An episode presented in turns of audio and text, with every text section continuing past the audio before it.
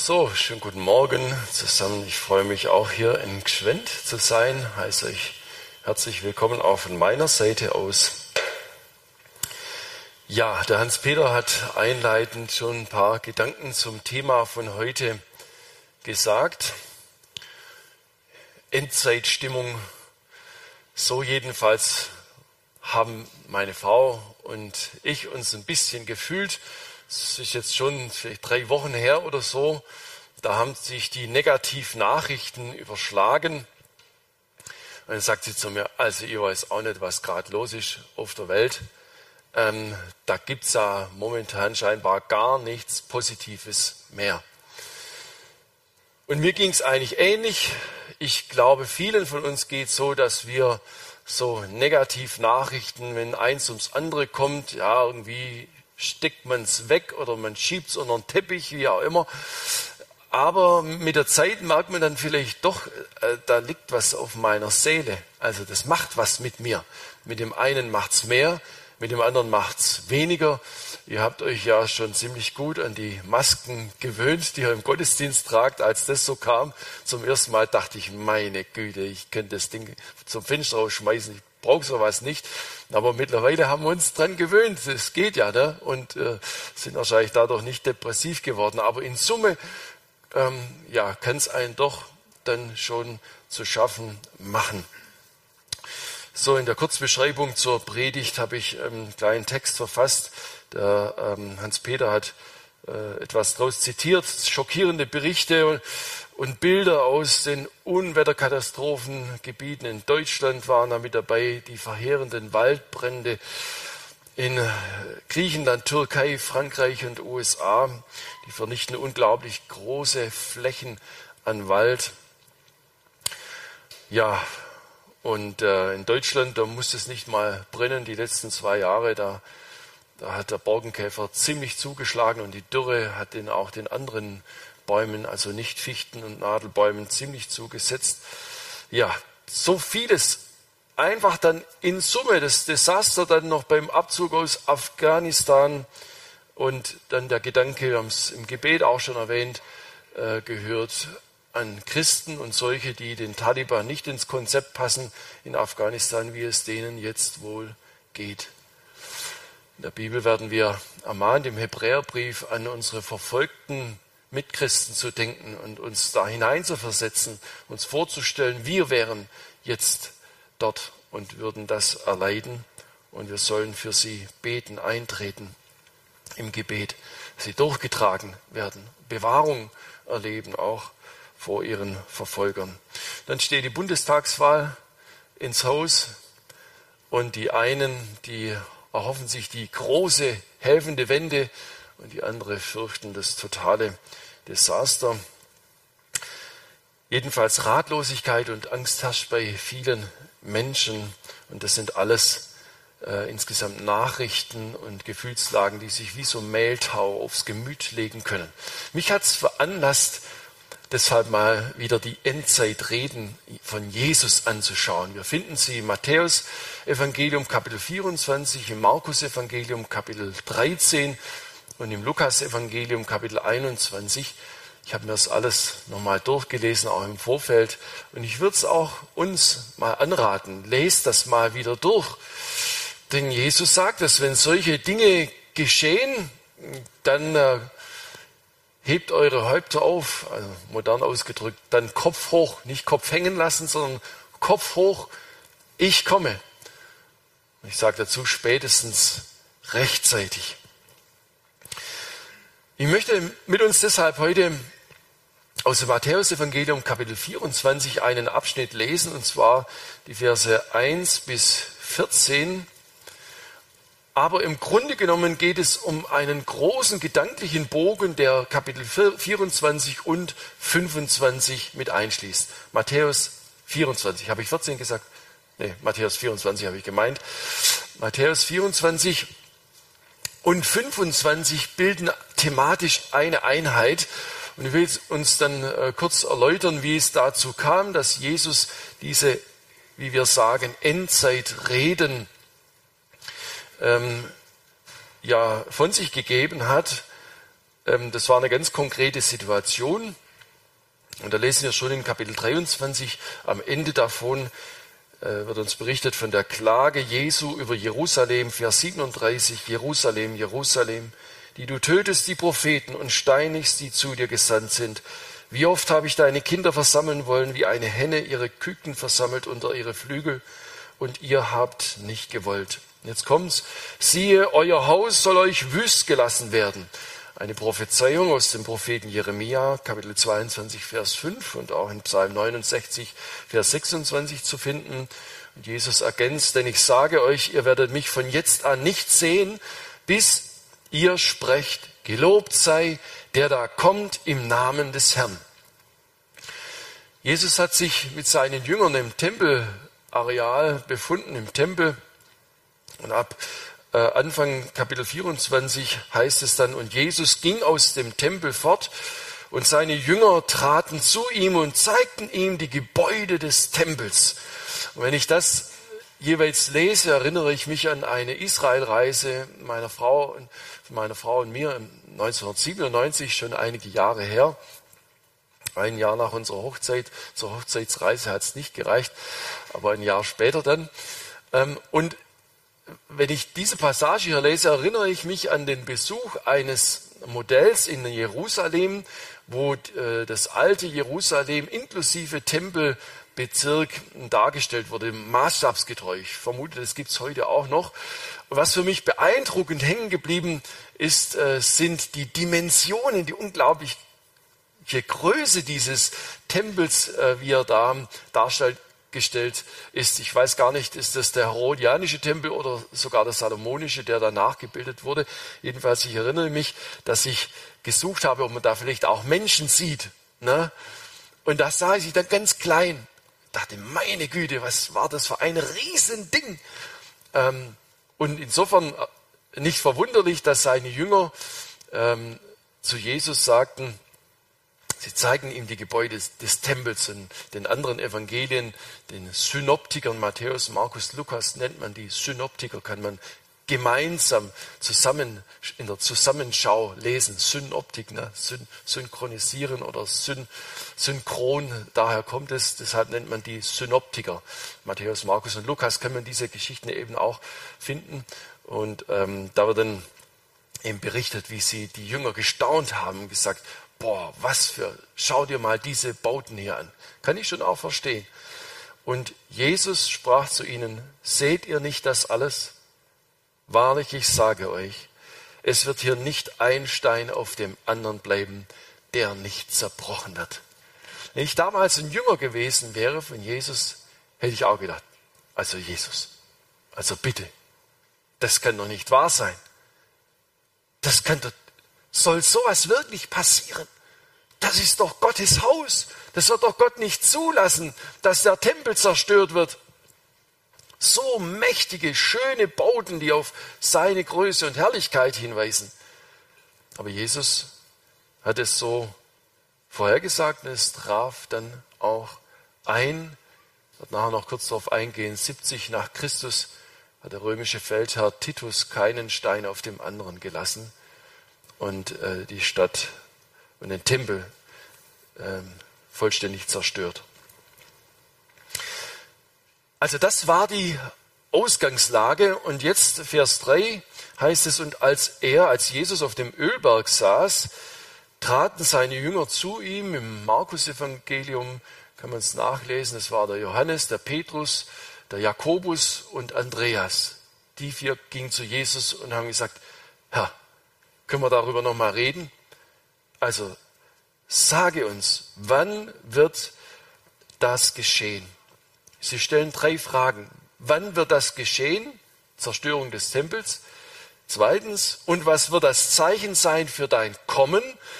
Da habe ich gedacht, die haben ein anderes Kommen vor Augen gehabt oder sich vorgestellt, als wir uns wahrscheinlich vorstellen, von der Wiederkunft Christi her.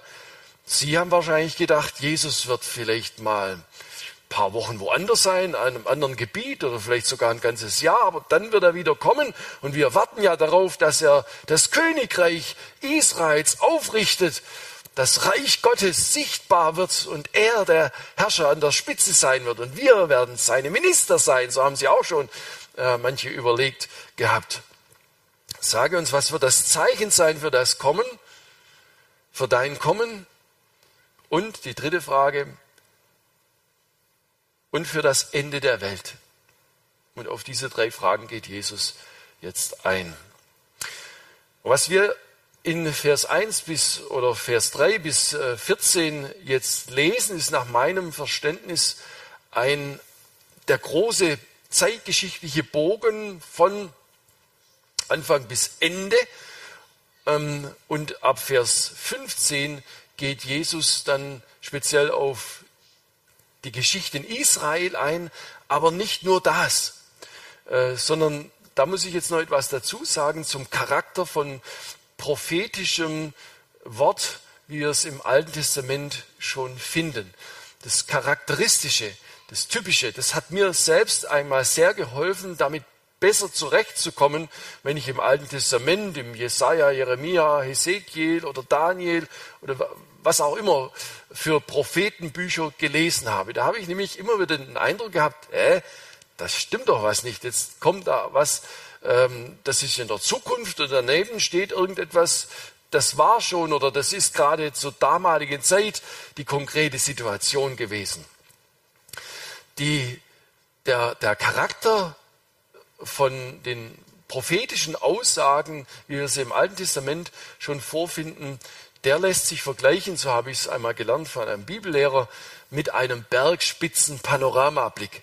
Wenn ich Bergspitzen-Panoramablick sage, dann erinnere ich mich, äh, dass ich in meiner Familie vor vielen Jahren auf dem Nebelhorn war.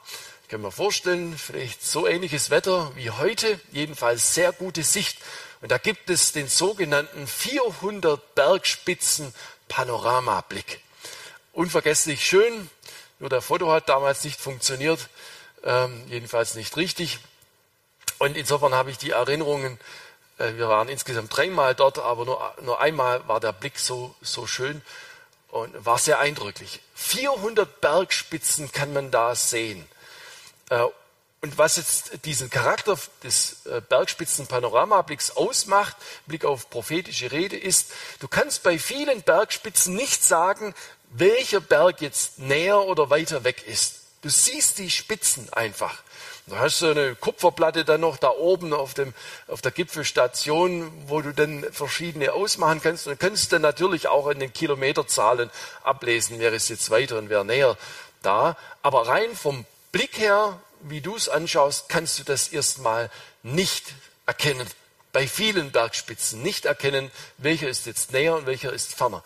Es wird also das ganze Panorama äh, dargeboten. Und so ist das auch jetzt, wenn Jesus diese prophetischen Worte seiner Endzeitrede entfaltet. Das müssen wir beachten, dass er den Gesamtblick auf das geschichtliche Panorama entfaltet, was uns ja neugieriger menschlicherweise äh, oft interessiert ist. Hier haben wir die Zeitschiene, ne? die Zeitschiene und äh, irgendwo da sind wir jetzt. Ne? Und wo, wo sind wir jetzt genau im Bibeltext? Hier ist Jetztzeit. Und dann ist ja interessant, was kommt als nächstes. Ne? Ich habe ähm, gehört, weiß nicht, irgendjemand hat es gesagt, ich habe es dann auch so ein bisschen den Eindruck gehabt, dass sich das bestätigen lässt. Jedes Mal, wenn in Amerika ein neuer Präsident gewählt wird, spekulieren die Christen darüber, ob das jetzt der Antichrist ist. Ähm, und so suchen wir immer, wo sind wir in der Zeitgeschichte, was kommt jetzt als nächstes. Scheinbar ist das für Gott gar nicht so wichtig was als nächstes kommt, sondern es kommt der Gesamtblick. Den sollen wir wahrnehmen, den sollen wir sehen und wissen, dass Gott die Geschichte und die Ereignisse im Blick und im Griff hat. Ihm entgleitet nichts. Also insofern werden wir, wenn wir den Text jetzt lesen, Dinge lesen, die sind geschehen in den 2000 Jahren, die man als Endzeit bezeichnen kann. In diesen letzten Tagen heißt es da schon im Neuen Testament, was Gott da tun wird und getan hat. Ähm, insofern, Endzeit beginnt nicht erst, äh, hat nicht erst seit 10 oder 20 oder 50 Jahren begonnen, sondern seitdem Jesus hier auf der Erde war, auferstanden ist, aufgefahren in den Himmel und wir Pfingsten erlebt haben, ist Endzeit. So, jetzt lesen wir den Text einmal, ähm, Matthäus 24, ähm, im weiteren Verlauf dessen, was ich schon gelesen habe. Vers 4, die Frage war, und was sage uns, wann wird das geschehen und was wird das Zeichen sein für dein Kommen und für das Ende der Welt? Jesus aber antwortete und sprach zu ihnen, seht zu, dass euch nie, nicht jemand verführe. Denn es werden viele kommen unter meinem Namen und sagen, ich bin der Christus, und sie werden viele verführen. Ihr werdet hören von Kriegen und Kriegsgeschrei. Seht zu und erschreckt nicht, denn das muss so geschehen, aber es ist noch nicht das Ende da. Denn es wird sich ein Volk gegen das andere erheben und ein Königreich gegen das andere, und es werden Hungersnöte sein und Erdbeben hier und dort. Das alles aber ist der Anfang der Wehen. Dann werden sie euch der Bedrängnis preisgeben und euch töten. Und ihr werdet gehasst werden um meines Namens willen von allen Völkern. Dann werden viele abfallen und werden sich untereinander verraten und werden sich untereinander hassen. Und es werden sich viele falsche Propheten erheben und werden viele verführen. Und weil die Ungerechtigkeit überhand nehmen wird, wird die Liebe in vielen erkalten. Wer aber beharrt bis ans Ende, der wird selig werden. Und es wird gepredigt werden, dieses Evangelium vom Reich in der ganzen Welt zum Zeugnis für alle Völker. Und dann wird das Ende kommen. Soweit einmal dieser Text. Auch eines vorausgeschickt, die Gelehrten und Bibelausleger äh, sind nicht einer Meinung in der Auslegung dieser Bibeltexte, ähm, Kapitel 24 hier insbesondere. Da gibt es unterschiedlichste Annehmen, Annahmen, ähm, gerade dann auch in der Frage, was uns so interessant erscheint, was jetzt als nächstes geschieht oder wie eben bestimmte Dinge zu verstehen sind. Aber das Wesentliche ist für uns verständlich und zugänglich. Und ich will mich heute also nicht auf Spekulationen und Vermutungen und so könnte es vielleicht sein oder so könnte es sein im Schwerpunkt konzentrieren, sondern ich will mich darauf konzentrieren, was für uns heute relevant ist und was auch zu diesem Thema die große Gefahr ähm, sprechen soll. Bevor ich das noch unterschlage, womöglich will ich kurz auf ähm, den Aspekt, den ich schon genannt habe, der prophetischen Rede und wie da Dinge zeitlich einzuordnen sind, beispielhaft hier noch ab Vers 15 den Text erwähnen. Jesus sagt in Vers 15, wenn ihr nun, er spricht dazu den Jüngern, und ich setze diese Betonung jetzt ganz bewusst so, wenn ihr nun sehen werdet das Gräuelbild der Verwüstung, dann achtet darauf, ähm, wovon gesagt ist durch den Propheten Daniel, Kapitel 9, 27 und Kapitel 11, 31, wer das liest, der merke auf.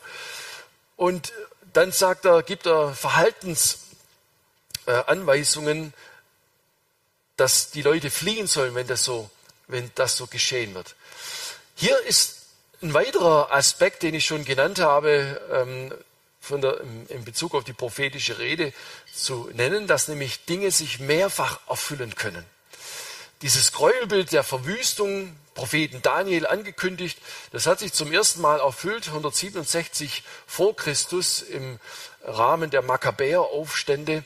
Da hat Antiochus Epiphanes, ein seleukitischer Herrscher, äh, diesen Aufstand schlussendlich niedergeschlagen, ein schreckliches Blutbad auch angerichtet und im Tempel dann den Altar seines Götzen, seiner Gottheit, die er mitgeführt hat äh, in seinem Kriegszug, aufgestellt und auf diesem Altar ein Schwein geopfert. Für Juden eine absolute Entheiligung dieser heiligen äh, Stätte, Gräuelbild der Verwüstung. Ein weiteres Mal hat es sich dann, so wie Jesus es eben seinen Jüngern ankündigt, in Bezug auf den Tempel, 70 nach Christus durch den römischen Feldherr erfüllt. äh, Titus, der alles platt gemacht hat, auch der hat seine Gottheit mitgebracht und hat äh, den Altar und den Tempel entheiligt. Gräuel der, Gräuelbild der Verwüstung.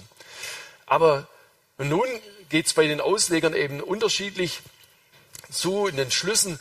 Eine weitere und letzte Erfüllung könnte eben dadurch passieren, dass im antichristlichen Reich der Antichrist sich in den Tempel setzt und sich als Gott verehren lässt. Und die einen, die meinen dann ja, die Gemeinde ist ja das Haus Gottes, also es könnte etwas mit der Gemeinde zu tun haben. Die anderen sagen, der Tempel muss wieder gebaut werden. Und er steht auch eigentlich am am Platz, wo jetzt die Al-Aqsa-Moschee steht, dann müsste die also verschwinden. Ähm, und äh, dann wird der Tempel gebaut. Erst wenn der Tempel gebaut ist, äh, dann kann das geschehen. Und darauf warten sie. Und es gibt tatsächlich auch Bestrebungen, diesen alttestamentlichen Gottesdienst wiederherstellbar zu machen. Da wurde eine rote Kuh gezüchtet, die man für den Gottesdienst, für den äh, Opferritus benötigt oder den siebenarmigen äh, Leuchter aus Gold, der aus einem Klumpen Gold getrieben werden musste. Hat lange gedauert, bis da sich ein Handwerker gefunden hat, der dazu überhaupt in der Lage war. Und so äh, bewegt sich da etwas auch im Judentum. Äh, äh, die frommen Juden, die warten ja immer noch auf den Messias. Ne? Sie haben ja ihn in Jesus nicht erkannt und sie warten auf ihn und denken, ähm, wenn der Messias kommt, dann muss der Tempel äh, gebaut sein. So ungefähr. Also das ist eben der, der Charakter dessen, äh, dass Dinge mehrfach äh, geschehen können und da ein Typus erkennbar ist. Nun aber zurück zum Text, den wir gelesen haben, ab Vers 4. Jesus aber antwortete und sprach zu ihnen, seht zu, dass euch nicht jemand verführe. Eine Aussage, ein Hinweis, der in der gesamten Endzeit von Relevanz war. Seht zu, dass euch nicht jemand verführe. Verführung in allen möglichen Formen gibt es. Ähm, und dazu gehört auch die überfromme Verführung, von denen wir in den apostolischen Briefen lesen können, wo es ganz wichtig ist, bestimmte Tage, Feiertage und dies und jenes einzuhalten und ähm, Gesetzesvorschriften. Wenn du das alles tust, dann bist du gut vorbereitet, wenn der Messias wiederkommt oder dann stehst du vor Gott gut da. Jesus sagt, seht zu, dass euch nicht jemand verführe. Kürzlich haben wir bei uns im Hauskreis in Albershausen, wir nehmen gerade den ersten Timotheusbrief durch, sind wir zur ersten Timotheusbrief Kapitel 4 gekommen. Wir machen das mit den Lektionen, die mein Kollege Thorsten Kugler äh, online auch zur Verfügung gestellt hat. Wenn es euch interessiert, könnt ihr schauen, erster Timotheusbrief, äh, Thorsten Kugler, dann findet ihr es sofort auf YouTube. Und da sind wir zu der Stelle gekommen in 1 Timotheus 4, wo es um Verführung geht. Und die Frage, die uns dann im Rahmen dieses, Hauskreises gestellt wurde, durch die Vorlagen von Thorsten, war, wie können wir uns vor Verführung schützen? Da heißt es also, äh, 1 Timotheus 4, der Geist aber sagt deutlich, dass in den letzten Zeiten einige von dem Glauben abfallen werden und verführerischen Geistern und teuflischen Lehren anhängen, verleitet durch Heuchelei der Lügenredner und so weiter. Sie gebieten nicht zu heiraten und Speisen zu meiden, die Gott geschaffen hat, dass sie mit Danksagung empfangen werden und von den Gläubigen ähm, und denen, die die Wahrheit erkennen und so weiter vom Text her. Die Frage war, wie können wir uns schützen vor Verführung? Da haben wir uns unterhalten in der Gruppe drüber und ausgetauscht. Ja, wie kann man sich denn, denn schützen? Und wir sind zu dem Schluss gekommen, jawohl, äh, und so hat es der Thorsten dann auch, auch gesagt, nah bei Jesus bleiben. Nah bei Jesus bleiben. Und ich habe mich noch an etwas erinnert, was uns ein Bibellehrer ans Herz gelegt hat in meiner Zeit in der Kurzbibelschule. Da hatten wir das Thema Sektenkunde.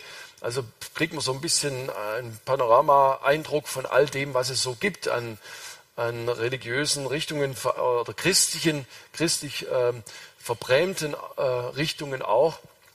Und er hat uns abschließend, nachdem, wo wir einiges kennengelernt haben, eines ans Herz gelegt ähm, und das mit einem Vergleich deutlich gemacht. Er hat uns erklärt, im Bankenwesen gibt es Menschen, Personen, die zuständig sind für die Fälschungssicherheit von Geldscheinen.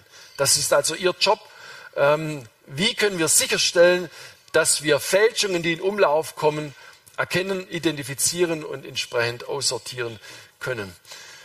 Und der Bibel hat uns gesagt, diese Leute, die beschäftigen sich nicht mit den tausend Fälschungen, die im Umlauf sind, sondern sie beschäftigen sich mit dem einen richtigen Geldschein. Den kennen sie in und auswendig. Und weil sie den kennen, erkennen sie jede Fälschung. Das ist mir geblieben. Deshalb nah bei Jesus bleiben. Ein klares, ein gutes Verständnis haben vom Evangelium von Jesus Christus. Und das zeichnet sich für mich auch dadurch aus, dass jemand, der sich Christ nennt, fröhlich unterwegs sein kann im Leben, trotz Schwierigkeiten, die es gibt, trotz dieser ernsten Umstände, die ich auch eingangs gestreift und erwähnt habe. Der Apostel Paulus, der geht so weit und sagt, seid alle Zeit fröhlich, betet ohne Unterlass, seid dankbar in allen Dingen, denn das ist der Wille Gottes in Christus Jesus an euch. Oder den Philippern, die es auch nicht nur leicht hatten, den schreibt er, freut euch in dem Herrn. Und abermals sage ich euch, freut euch. Und das wird eure, euer Umfeld wird das feststellen. Die werden das erleben. Die werden merken, dass da etwas von Jesus aus eurem Leben herausleuchtet. Ein gesundes Verständnis von Christsein. Es gibt auch ungesundes äh, Glaubensverständnis, habe ich auch schon äh, kennengelernt da äh, bist du dann nicht unbedingt motiviert nach so einem Gespräch mit solchen Leuten, mit Jesus die Sache noch fester zu machen und entschieden mit ihm weiterzugehen, mit der tiefen Gewissheit, es gibt nichts Besseres, als mit Jesus unterwegs zu sein, so, sondern du gehst mit dem Eindruck, oh, ist das schwierig, oh, ist aber sehr ernst und jetzt muss ich mir aber aufpassen und muss mich bemühen. Nein, darum geht's nicht. Es geht darum, dass wir unser Christsein aufgebaut auf der Kraft Gottes verstehen. Darum geht's. Im Christsein geht es nicht darum, was ein Mensch zu leisten vermag, sondern es geht darum, was Jesus zu tun vermag, was Gott kann. Es geht nicht um unsere menschlichen Möglichkeiten. Immer dann, wenn wir uns die Hand aufs Herz halten und sagen, wie ist mit dir? Bist du ernsthaft genug unterwegs? Bist du entschieden genug unterwegs? Dann kann es dir nur mulmig werden. Oder du projizierst dich gedanklich aufs Sterbebett und fragst dich, jetzt werde ich in einer Stunde vielleicht sterben. Was macht mich gewiss, dass ich im Himmel ankomme? Das ist der Testfall.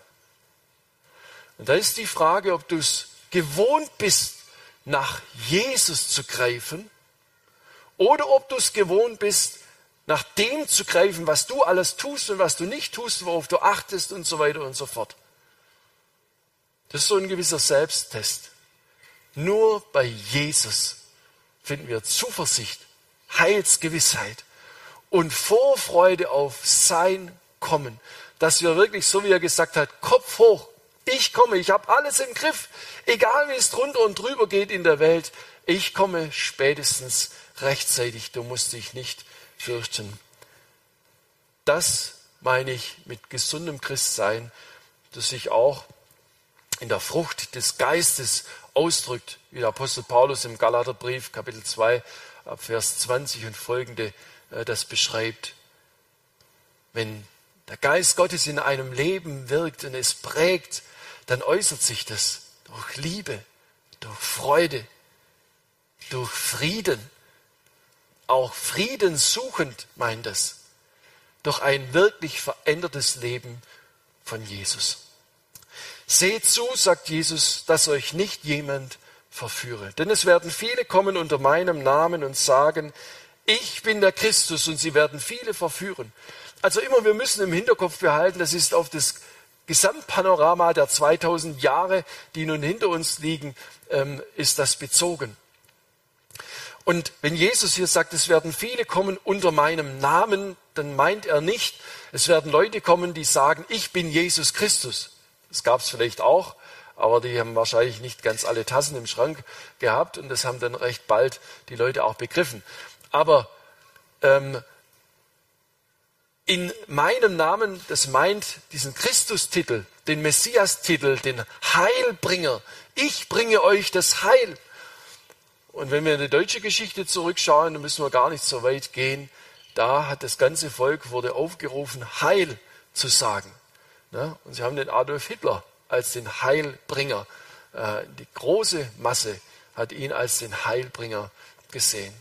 Hat riesiges Unheil gebracht. Aber so gab es eben in der Geschichte in den 2000 Jahren immer wieder Leute, die aufgetreten sind und die Massen auch an sich gezogen haben, göttliche Verehrung teilweise auch eingefordert haben. Seht zu, dass euch nicht jemand verführe. Es werden viele kommen.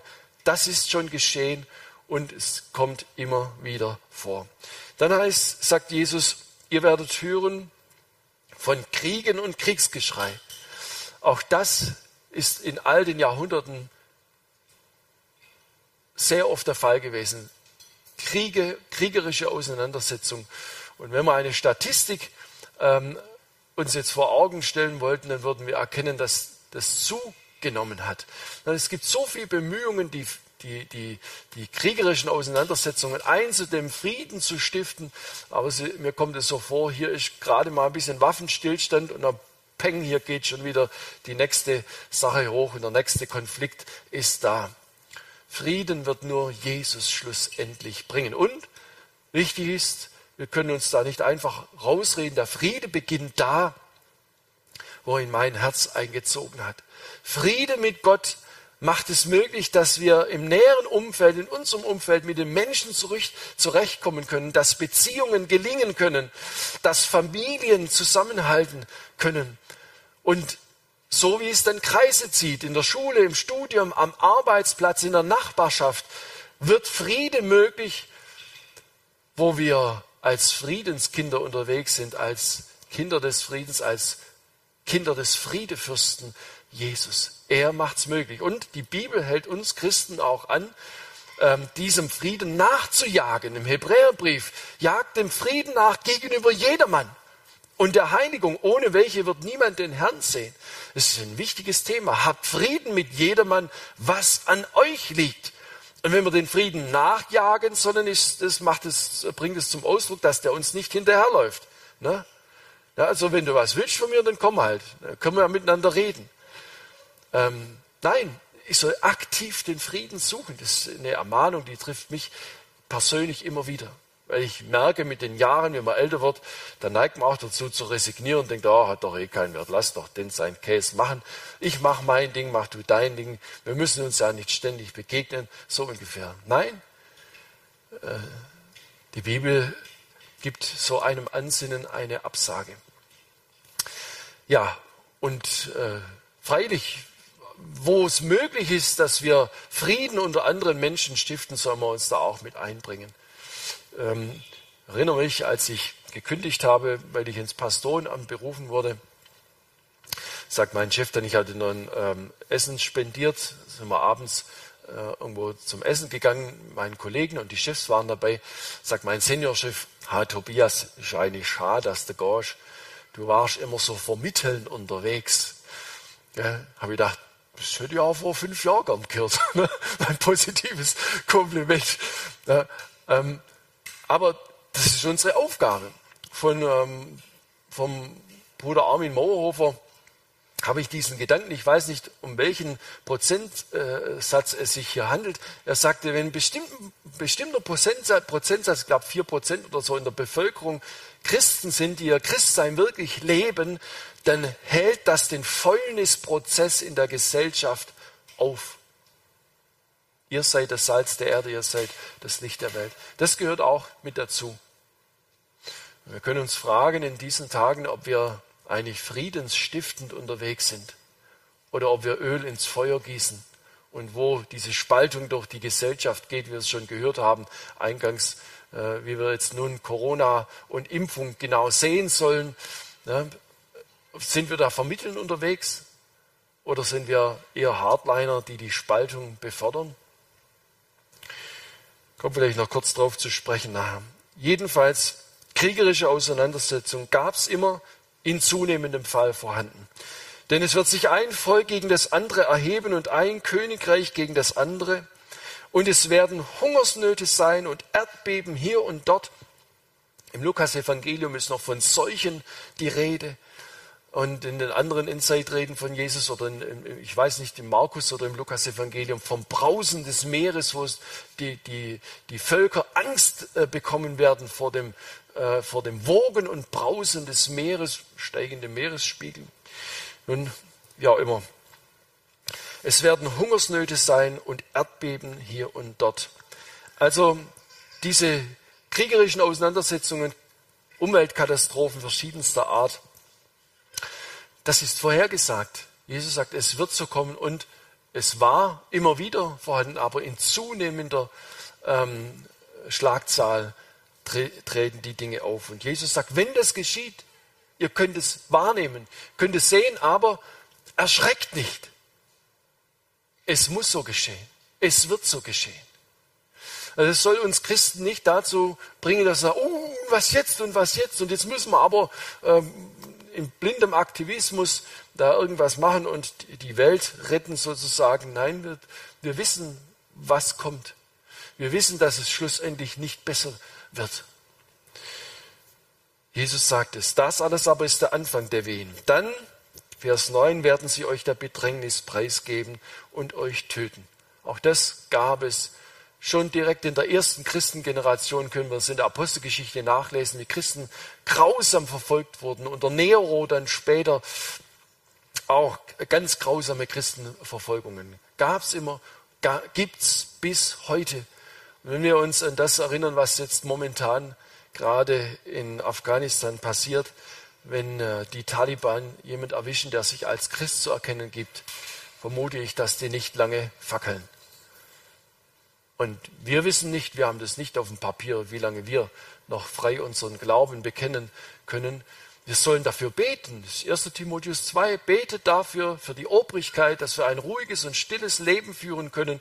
Nicht ein Leben in der Hängematte ist gemeint, Hauptsache ich habe meine Ruhe und kann allen Luxus genießen, sondern wir sollen diese Möglichkeit, die es uns dann bietet, das Evangelium weiter zu sagen, das sollen wir nutzen.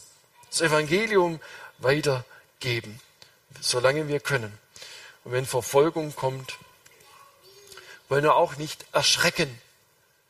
Für mich ist es keine leichte Nummer. Ich frage mich auch, was würde das mit mir jetzt machen, wenn ich in Afghanistan wäre? Und dann vor der Frage, oh, jetzt klopfen Sie dann, jetzt suchen Sie, wer verrät mich? Da schlaf, kann ich da noch schlafen in der Nacht? Ich habe sowieso keinen so einen guten Schlaf der Petrus, von dem wird da berichtet, dass im Tag vor seiner Hinrichtung, dass er zwischen den Wachen geschlafen hat im Gefängnis. Da ich, meine Güte, das ist mal was. Also das kriegt dann Gott hin irgendwie auch, dass er uns da einen inneren Frieden äh, schenkt. Aber wenn es uns betreffen sollte, wir sollen uns damit wappnen, mit diesem Gedanken und nah bei Jesus bleiben. Sonst werden wir das nicht bestehen können. Da geht es nicht um unsere eigene Kraft. Dann werden sie euch der Bedrängnis preisgeben, euch töten, und ihr werdet gehasst werden um meines Namens willen von allen Völkern. Dann werden viele abfallen und werden sich untereinander verraten und werden sich untereinander hassen. Dann scheidet sich Spreu vom Weizen. Ist für mich Christsein nur deshalb so attraktiv, weil es mir da besser geht, weil ich da gestreichelt werde, oder geht es mir wirklich um Jesus, dass ich sagen kann, alles kann ich verlieren, aber Jesus will ich nicht verlieren. Wenn ich nur dich habe, Herr, Psalm 73 wird für mich da sehr konkret, so frage ich nichts nach Himmel und Erde, wenn ich nur dich habe, Herr. Wenn mir gleich Leib und Seele verschmachtet, schon ein starkes Wort, so bist du doch meines Herz, du Gott Israels, meines Herzens Trost und mein Teil. Du kannst mir nicht genommen werden. Deshalb das Leben können sie mir nehmen, aber dich können sie mir nicht wegnehmen. Jesus hat gesagt, fürchtet euch nicht vor denen, die den Leib töten können, anschließend aber nichts mehr machen können. Wir brauchen uns letztendlich nicht zu fürchten. Ich helfe mir immer mit dem Gedanken, wenn ich auch mich erinnere an, an Sterbefälle oder Menschen, die sehr stark krank waren, wo man es dann sehr drastisch vor Augen be geführt bekommt, dann sage ich, du wohnst jetzt noch in dieser Hütte, in dieser Hülle drin. Als ich vor meiner toten Mutter stand, hat mir dieser Gedanke geholfen. Ich habe mir gesagt, das ist nicht sie, das ist nicht meine Mutter. Das ist der Körper, in dem sie 85 Jahre fast gewohnt hat. Aber es ist nicht sie. Es ist schwierig, das im Kopf zusammenzubringen, aber es hilft mir unglaublich. Und dann werden wir ausziehen aus dieser alten Karosserie und Jesus hat uns ein neues Haus bereitgestellt. Ich stand am, am Sterbebett einer krebskranken Frau und habe zu ihr gesagt, in Itzehoe oben in Norddeutschland, Lydia, habe ich zu ihr gesagt, dein Körper ist ein richtiges Wrack, total kaputt. Aber es wird nicht mehr lange dauern, dann darfst du ausziehen. Und Jesus hat für dich eine wunderbare Wohnung bereit. Was für eine Aussicht. Aber was uns hier im Diesseits auch zusetzen kann, ist das, was Jesus hier erwähnt, wenn wir Unrecht erleben. Wenn wir total enttäuscht werden von solchen, denen wir bisher vertraut haben, dann werden viele abfallen, sich untereinander verraten. Gab es durch diese ganze Geschichte hindurch immer wieder, kann es auch heute geben. Und dann heißt es, sagt Jesus, weil die Ungerechtigkeit überhand nehmen wird, wird die Liebe in vielen erkalten. Erlebtes Unrecht wenn sie dir dein Hab und Gut wegnehmen. Im Hebräerbrief, schreibt der Hebräerbriefschreiber den Christen, erinnert sie an die erste Verfolgungswelle, als sie zum Glauben gekommen waren. Er schreibt ihnen, denkt an die Zeit, als ihr den Raub eurer Güter mit Freuden erduldet habt. Das muss man sich mal geben. Mit Freuden erduldet. Also ich habe den Eindruck, ich bin da weit davon entfernt. Wenn es dann so kommt, will mich mit dem Gedanken wappnen, Jesus, ich will nur dich vor Augen haben. Du bist mein Ein und alles. Du bist der eigentliche Reichtum meines Lebens. Und hier sagt Jesus, wenn das Unrecht überhand nehmen wird, wird die Liebe in vielen erkalten. Ich habe den Eindruck, dass zurzeit bei vielen so, wenn sie sich vorstellen, all das, was mit Corona und Impfung passiert, das ist alles inszeniert von ganz oben und das läuft nur darauf hinaus, dass wir eine neue Weltordnung jetzt schaffen. Mag sein, dass das Ergebnis sein wird. Wenn wir jetzt den Politikern das bewusst unterstellen wollten, dass sie das vorantreiben, können wir schon vorstellen, dass da äh, wir ziemlich zu kauen dran hätten an dem Gedanken, also das ist ja unmöglich, was die mit uns machen. So ein Unrecht. Und ich kenne äh, einzelne Leute, die so mit diesem virusartigen Gedanken, möchte ich fast sagen, behaftet sind und da einen unglaublichen missionarischen Eifer an den Tag legen und mir Videos zuschicken und da guck dir mal das und das musst du dir noch angucken und das musst du dir angucken. Na, und dann äh, erhofften sie sich Diskussionen, dass ich jetzt als Pastor mal endlich hinstehe und sage, äh, was richtig und was falsch ist und dass das die große Verführung wäre. Dann habe ich schon gesagt, du, wenn du im Sinne des Evangeliums mit missionarischem Eifer derart engagiert unterwegs wärst wie mit diesen Themen, boah, das fände ich gut. Aber dass du dieses Thema dir so auf die Fahnen geschrieben hast, das finde ich nicht gut. Und was ist das Resultat? Sind wir irgendwann mal in der Diskussion auch drauf gekommen. Ich sage, betest du noch für die Regierung? Boah, für so eine Regierung kann ich doch nicht beten, das ist ja unmöglich und so. Aha, okay. Ich sage, äh, die Christen damals im alten Rom, die würden gerne mit uns tauschen. Na, die, ähm, und denen hat aber der Paulus geschrieben, seid untertan der Obrigkeit na, und betet für die Obrigkeit. Also ich sage nicht, dass unsere Regierung alles gut macht, die Politiker alles richtig machen, gar keine Frage, da wird vieles nach ganz menschlichen, säkularen Gesichtspunkten entschieden und gesteuert. Aber für sie zu beten, bezieht sich genau darauf, auf das Wort Gottes, wo es heißt, Gott lenkt ihnen allen das Herz. Und wenn das in ein großes Desaster hineinführt in unserem Land, dann will ich eines dazu sagen, dann sehe ich das als Gericht Gottes über unser gottloses Deutschland, die wir sagen, weitläufig, wir kommen ohne den zurecht. Ne? Das kriegen wir alleine hin. Und dann führt es zu dieser Ratlosigkeit, in der wir gerade sind. Aber das Entscheidende, und da will ich auf den Punkt zu sprechen kommen, die große Gefahr. Die große Gefahr ist, wenn, egal was der Auslöser ist, die Liebe in uns erkaltet. Die Liebe Jesu Christi, die wirksame Liebe Gottes in unserem Leben. Wenn die erkaltet, wenn die zu erkalten droht, dann muss die große Warnlampe bei uns angehen. Wenn wir das merken, dass wir auch hineingeraten in den Sog, wo wir nur noch Negatives rumrühren und uns damit beschäftigen, da unseren Kopf, unsere Gedanken dabei haben, da reden wir vielleicht noch von Endzeit und endzeitlichen Entwicklungen und antichristliches Reich, das bald anbricht. Aber wenn die Liebe in uns erkaltet, dann ist höchste Eisenbahn, dass wir etwas ändern. Dass wir die Prioritäten wieder anders setzen dass wir nah bei Jesus bleiben, nah zu ihm zurückkehren, dass wir ausräumen alles, was dieser intakten Beziehungen, der seine Liebe wirksam ist in unserem Leben, dass das wieder stattfinden kann, ausräumen alles, was das blockieren will. Dass wir beten für Menschen, die uns Schwierigkeiten machen, dass wir für die Politiker beten, dass wir füreinander beten. Und eines darf nicht geschehen, dass solche Themen eine Gemeinde spalten. Das spaltet die ganze Gesellschaft, wir haben es gehört. Aber dieses Thema gehört nicht in die Mitte einer Gemeinde. In der Mitte der Gemeinde steht Jesus Christus.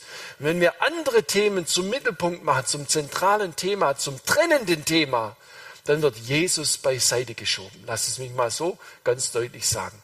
Und das ist ein hundertprozentigen Irrweg. Ich sage es gerne so, ich kann euch nicht sagen, ist es richtig, sich impfen zu lassen oder nicht impfen zu lassen. Ist es so gefährlich oder so gefährlich mit Corona? Das kann ich euch nicht sagen. Ich bin kein Fachmann. Aber eines kann ich sagen, wenn die Liebe in uns erkaltet, wenn wir uns trennen lassen voneinander, wenn Jesus nicht mehr die Mitte ist in der Gemeinde, dann ist größte Gefahr in Verzug. Und darauf lasst uns achten. Das ist ein Schwerpunkt, den ich gerne setzen möchte heute, dass wir das nicht vergessen. Nun abschließend, weil ich gesagt habe, der große Bogen, der hier gespannt wird, geht ja auch nach Kapitel 25. Da ist im ersten Teil von den klugen und törichten Jungfrauen die Rede. Da gibt es fünf kluge und fünf törichte angeknüpft an eine jüdische Hochzeitstradition, dass der Bräutigam abends zum Braut der Haus äh, zu der, der Braut ging, sie dort abholte und da waren diese Brautjungfern mit dabei und dieses Bild gebraucht Jesus. Es konnte sein, dass der Bräutigam mal länger nicht kam. Ne? Ja, könnte es auch mal sein, dass die einschlafen. Da hatten sie Öllampen dabei, um äh, Licht zu haben bei Nacht. Und die einen hatten Gefäße dabei mit Öl. Und als es dann hieß, hier im Gleichnis, der Bräutigam kommt, wachten sie auf, sie waren alle eingeschlafen. Das erinnert mich auch an das Wort von Jesus. Wir müssen wirken, solange es Tag ist. Es kommt die Nacht, wo niemand wirken kann. Ich weiß nicht, wie weit wir da sind. Jedenfalls sollen wir wirken, solange wir können. Das Evangelium soll weitergesagt werden. Äh, und dieses Evangelium wird verkündigt werden bis an aller Weltenden. Und dann wird das Ende kommen, sagt Jesus hier am, am Schluss äh, des verlesenen Textes in Vers 14. Jedenfalls diese äh, die Frauen, die wachen da auf und die kein Ölgefäß dabei hatten, denen geht das Öl aus und die Lampe verlischt. Und Jesus sagt, so wird das sein, wenn ich wiederkommen werde das Öl, ein Bild für den Heiligen Geist, ein Bild für die ausgegossene Liebe Gottes in unseren Herzen, ein Bild für die Wirksamkeit, für die aktive, reale Wirksamkeit Gottes in unserem Leben, die unser Leben tatsächlich prägt, nicht nur theoretisch, als ich gehöre zur GFC oder ich gehöre dahin oder ich habe einen Taufschein oder was weiß ich was, sondern in einer intakten, lebendigen Beziehung mit Jesus zu leben, in der mein Leben im Alltag prägt. Und die einen haben kein Öl in den Gefäßen. Das ist für mich so ein Hinweis für die Prioritätensetzung. Ja, da steht außen schon noch Christ drauf, aber das Licht ist erloschen. Die Liebe ist erkaltet. Da ist im Alltag nichts mehr zu erkennen von Christsein, von Anliegen, Menschen mit, dem, mit Jesus zu erreichen, sondern er lebt so seinen Stiefel dahin, selbstzufrieden, selbst verliebt, hat nur noch sich selbst im Blick. Und das ist ganz natürlich, wenn der Mensch auf eigene Kraft gegründet ist. So ist es auch bei Christen. Im weiteren Verlauf kommt das Gleichnis von den Zentnerknechten, die verschiedene äh, Mengen empfangen haben, je nach ihrer Begabung. Und einer davon, der hat alles nur vergraben, hat gesagt, du bist ein harter Herr und so. Ich wusste, du bist ein harter Herr, du forderst, äh, wo du nichts gepflanzt und nichts äh, getan hast und so weiter. Und ähm, der wird von Jesus gescholten. Das für mich der Hinweis, jawohl, wir haben etwas empfangen, neues Leben. Wir sollen es weitertragen. Ihr werdet meine Zeugen sein, sagt Jesus. Das gilt bis zum letzten Tag unseres Lebens und äh, bevor Jesus, bis Jesus kommt, ist das unser Auftrag.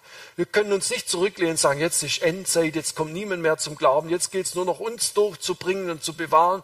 Ja, aber das machst du am besten dadurch, dass du aktiv versuchst, Menschen den Kontakt zu ihnen zu knüpfen und ihnen Jesus lieb zu machen. Es gibt so viel Not um uns herum. Es gibt Menschen, so viele Menschen, die keine Ahnung haben von dem, wer Jesus ist, wie er ist und wie wie er sie liebt. Und ähm, dann sehen wir im, im, im, letzten Teil von Kapitel 25, wo das Endgericht das, ähm, beschrieben wird, wo Jesus als der Herrscher auftritt, beschrieben im Gleichnis. Und äh, dann wird er sagen zu den einen, kommt her, ihr Gesegneten meines Vaters, ererbt das Reich, das euch bereitet ist von Anbeginn der Welt. Vers 34 ist das. Denn ich bin hungrig gewesen, ihr habt mir zu essen gegeben. Ich bin durstig gewesen, ihr habt mir zu trinken gegeben.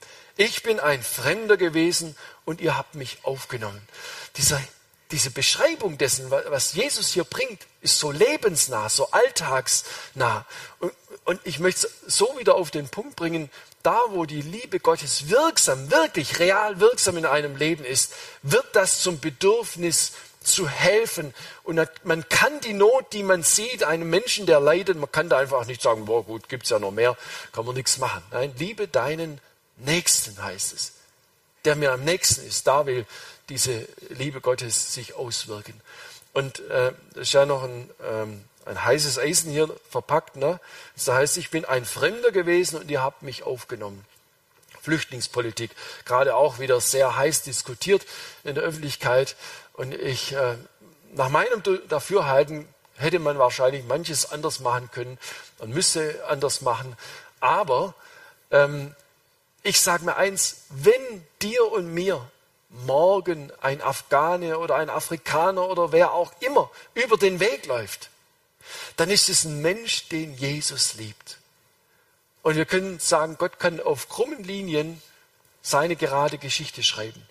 Denn einerseits mag diese Überschwemmung unseres Landes mit kulturfremden Leuten und auch der Gefahr von, von Terror und, und allem Möglichen, was da resultieren kann, ähm, erhöhte Kriminalitätsrate, kann ein Gericht für Deutschland sein. Aber andererseits werden wir vielleicht von Jesus mal diesen Satz hören, dass er uns sagt, du bist nicht nach Afrika gegangen, du bist nicht in andere Länder gegangen, hast mein Evangelium, hast mich den Menschen gebracht, aber ich habe sie zu euch gebracht, in dein Land.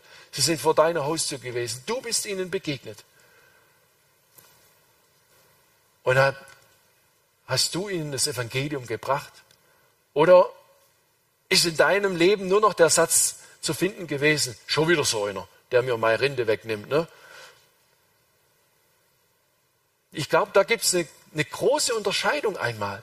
Das große Ganze, was politisch entschieden wird, ist das eine. Und als Gericht vielleicht für Deutschland auch zu verstehen. Aber das andere ist, wie du und ich solchen Menschen begegnen. Wir sind ihnen das Evangelium schuldig und die Liebe. Ich will zum Abschluss kommen. Wir haben gesehen den großen Bogen, Kapitel 24, 25 wir haben etwas gehört von dem Charakter der prophetischen Rede. Wenn wir solche Texte durchlesen, ist es wichtig, dass wir das im, Hintergrund, im Hinterkopf haben. Die Warnung vor Verführung, nah bei Jesus bleiben. Da sind wir geborgen, da finden wir Schutz, da finden wir auch Orientierung für unseren Alltag.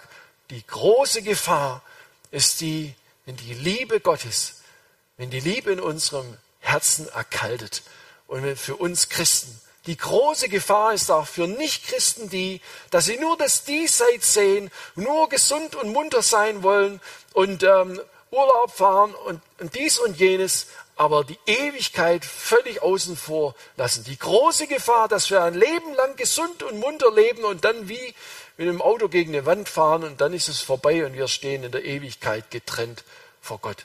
Das ist eine große Gefahr.